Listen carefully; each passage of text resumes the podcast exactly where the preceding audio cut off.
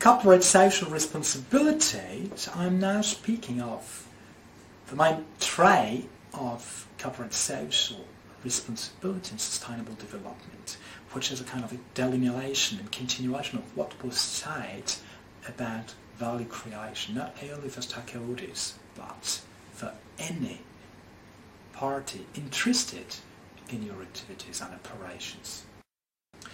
Here, everything starts from the critique addressed to stakeholder value creation. Companies are evolving in an environment compressing of various stakeholders, not only stakeholders, like I said already, suppliers, clients, public bodies and authorities, the environment, and some others. So that the company cannot, may not only have financial objectives, but social objectives as well, which are larger than just money creation for stockholders, which should be larger and higher than just profit maximization. Then the company should also take into consideration environment, value for the environment, human rights, value for its employees, and so forth. Because all this can contribute to also stockholder value. If you only consider stockholder value as the beginning and as the end at the same time, then you will underinvest in the workplace, in workplace security, which can lead to some accidents, occupational diseases, layoffs by profitable companies, and so forth here. If you only focus on financial value creation, suppliers can be undermined as you're more interested in your margin than in how they do things. Are they responsible? Do they use recycled products? Do they have children working for them? Or anything else? And if you're at source for financial purposes only, you arrive at a similar thing. So you are losing some know-how within the company, losing some expertise, losing probably some clients who disagree with you on the way you conduct your operations. At the end of the day, focusing on stockholder value can result in diminishing stockholder value. Just ponder this point. Now, what is a socially responsible company? So Tony Blair defined a socially responsible company as follows.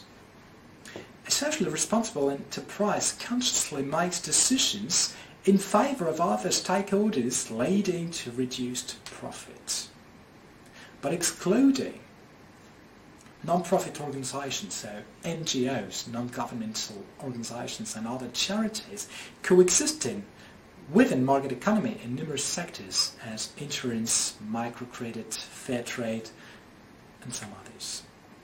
And also excluding companies surfing on sustainable development to increase profit and or image through various sponsorings, policies or whatever.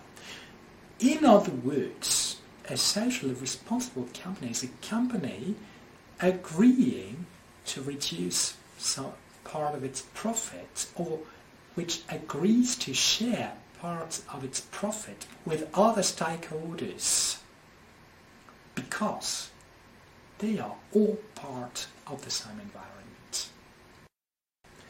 Arguments of defenders of stockholder value, they are mainly from North America considering that companies' social responsibility is meant to increase their profits because their main stakeholder is their st stockholder. Assuming, considering that performing companies eventually benefit to all stakeholders. Assuming that stakeholders are protected by law and collective guarantees, collective bargains, labor law, consumer protection, credit regulations, and so forth, so that there is no room, no need for dedicated practices and policies within the company. Also, it is assumed that stockholders are not automatically short-term oriented, but have a longer-term vision insofar as stock price is the discount of future cash flows, future profits. And we also assume that there is a privileging of the interest of other stakeholders and that this creates practical problems difficult to overcome. If we consider, we overly consider stakeholders, other stakeholders, it can be difficult raising funds from stockholders expecting value maximization.